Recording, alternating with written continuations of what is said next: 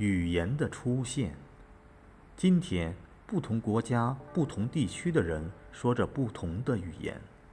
为什么会有这么多各种各样不同的语言呢？圣经里说，人类在遭受了一次洪水浩劫后，彼此都操着同一种语言。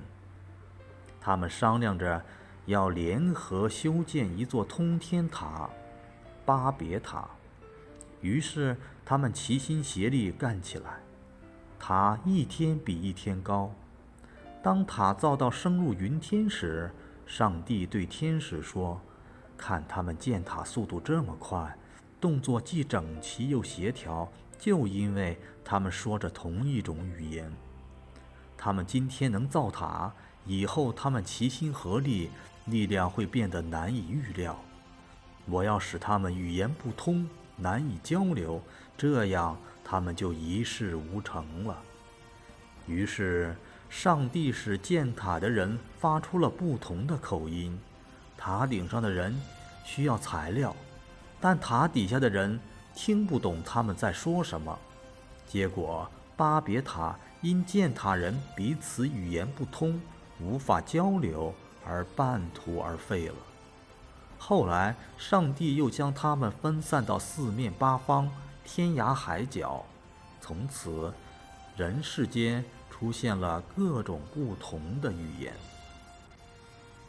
人类的语言真的是在造巴别塔时产生的吗？当然不是。语言是伴随着人类的发展而形成的，是在劳动和生活中产生的。语言自从形成之初，不同部落、不同人群之间就存在着差别。在现代人种形成的同时，不同的语系也渐渐形成了。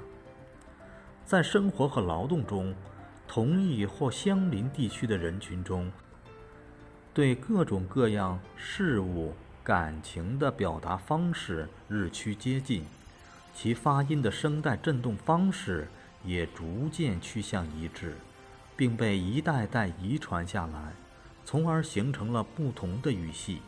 如分布于亚洲东部的汉藏语系，包括了汉语、日语、朝鲜语等；分布于西亚北非的闪韩语系，包括阿拉伯语、埃及语族、库希特语族等；分布于东南欧至印度的印欧语系，包括印度语、斯拉夫语、日耳曼语、希腊语等。